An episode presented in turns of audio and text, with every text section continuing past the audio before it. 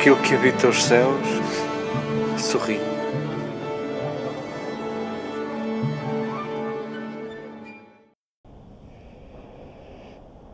Queridas irmãs, queridos irmãos, queridos amigos, uma palavra de, de saudação com especial ternura para os avós aqui presentes, para as avós aqui presentes, para os sortudos dos netos que podem desfrutar da companhia dos avós nesta hora. Dizíamos há pouco que nós precisamos deste dia, precisamos a todo o custo deste dia.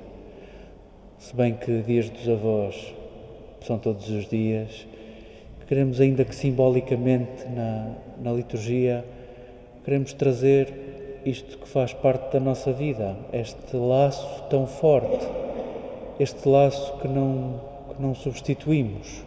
Queremos trazê-lo e queremos celebrar a Páscoa com este laço. Queremos celebrar a Páscoa com os nossos avós.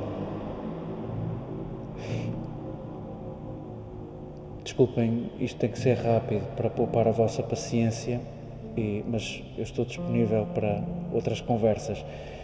Espero que isto seja fácil de encaixar. É óbvio que nós não fazemos pálida ideia quem são os pais de Maria. É óbvio que não sabemos nada. Uh, mas também é óbvio que Maria teve pais. Pronto, e chegados aqui, queremos celebrar uh, uma genealogia de cuidadores. Os Evangelhos não dizem uma palavra sobre os avós de Jesus. Também deixem-me dizer assim: quando se lembraram de escrever a vida de Jesus, já tinham passado bons anos. Seria muito difícil, sem Google, ir perceber de onde é que Jesus havia de ter vindo. talvez também não seja isso o mais importante. Que bom que fiquem aberto. Tudo que fica em aberto eh, tem espaço para nós. Não sabendo nada sobre os avós de Jesus, nem as crianças na altura têm o estatuto que têm hoje e que adquiriram entre o século XIX e o século XX começaram a entrar em censos e tudo, começaram a ter valor de ser humano. Desculpem que isto, isto pode parecer escandaloso, mas quanto mais recuarmos na história, menos consideradas são as crianças.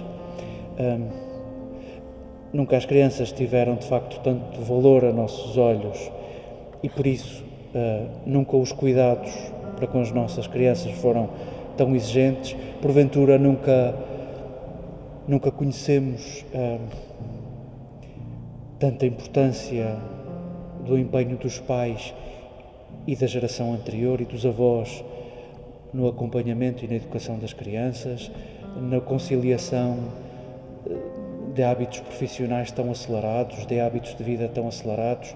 Que bom que ainda damos conta do recado, que bom que, que os avós não são só o clichê da, da doçura a mais são uma segurança social, são uma segurança social para pais e para, e para netos, para, desculpem, para filhos e para netos.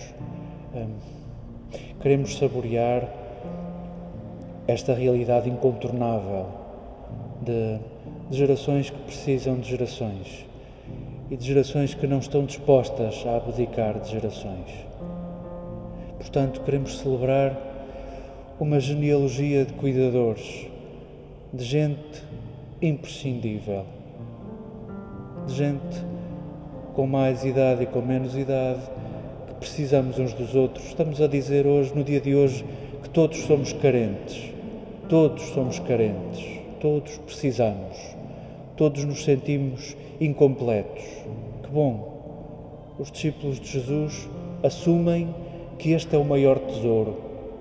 Este é o maior tesouro. Sermos carentes e sermos imperfeitos e inacabados. Se não fôssemos carentes, se fôssemos perfeitos, se fôssemos acabados, cada um bastava-se. E percebemos que não há vida que se baste. Não há. Talvez por isso faz sentido lermos o livro do Êxodo neste, neste sumário onde converge toda a antiga aliança, deixem-me dizer assim, converge toda a história, converge para aquele texto e queremos que queremos convocar tudo o que é passado, tudo como como Newton lembrava, nós caminhamos aos ombros de gigantes. Queremos lembrar todos os que nos antecederam, sem os quais nós não saberíamos o que sabemos hoje, não conheceríamos o que conhecemos hoje, não seríamos o que somos. Ah, queremos lembrar os gigantes que nos antecederam. Queremos lembrar os gigantes que são pessoas frágeis como nós, simples como nós, carentes como nós. Queremos convocar todos para que nesta celebração nos sintamos feitos de muitos, feitos de muitos. E com esse sentimento no coração podemos preparar de seguida a mesa, lembrando que a nossa vida faz sentido se for para muitos. Faz sentido se for para muitos. Talvez faça muito sentido a palavra do Evangelho que escutávamos, o, o parágrafo do Evangelho que escutávamos, que foi mesmo assim cortado à tesoura, é a explicação de uma história que Jesus contou e ficamos sem saber qual era a história. O que vale é que a vossa memória e os livros que temos lá em casa, os Evangelhos que temos lá em casa, pode dar-se que dê para refrescar a memória e lembrar-nos que história é essa, que é uma história. Um dia vocês, eh, quando virem Jesus face a face, levem lá o caderninho das dúvidas que história espantosa. Nós estávamos à espera que, Deus, que Jesus falasse de um semeador, nós somos capazes de dizer que esse semeador na história representa Deus, nós estaríamos à espera que Jesus falasse de um Deus que sabe o que está a fazer. Pois Jesus inventa uma história para nos falar de um Deus que não sabe o que faz. Um Deus que não sabe o que faz. Nós estávamos à espera que o semeador abrisse, eu não percebo nada da agricultura, mas abrisse lá um rego na terra para semear a semente no rego que acabou de fazer e tapasse com terra para depois regar, para depois colher o que semeou. E agora um semeador desajeitado pegar na semente e atirar para todo lado? Não faz sentido nenhum. Atirar para o caminho, atirar para as rochas, atirar para, para os espinhos, não faz sentido nenhum. Que semeador desajeitado este! E Jesus está disponível a que nós olhemos para este semeador desajeitado e vejamos nele Deus, o nosso Pai, aquele a quem ele chamava Papá. Pois, caro leitor, pensa assim: ah, Deus é um desajeitado. Deus é um desajeitado. E por causa disso, é que não prescinde de ti é que semeia em ti e não desiste de ti. O mesmo é dizer, semeia em todos, não prescinde de todos e não desiste de ninguém. Bravo! Que, que história espantosa e mal contada que Jesus nos apresenta para nos introduzir esta novidade de um Deus que afinal, ah, sim, é para um povo eleito, só que nós não conhecemos as fronteiras desse povo porventura acabam nos limites da humanidade.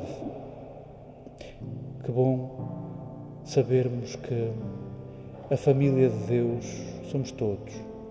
Que bom trazermos para esta celebração a vontade de celebrarmos gerações e gerações que nos modelam, que nos dão forma, que nos dão vida.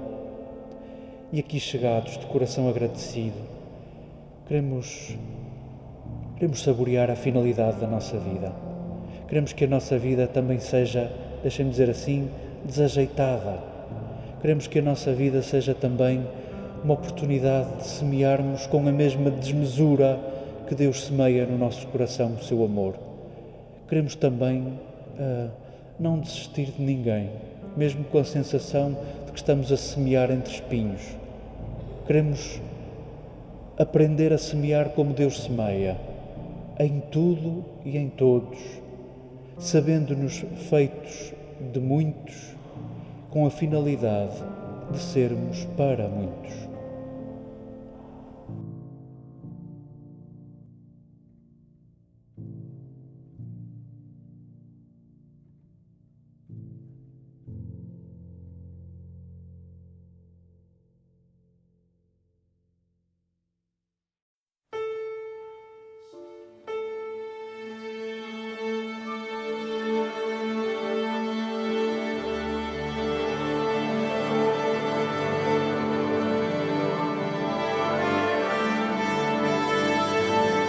Aquilo que habita os céus sorri.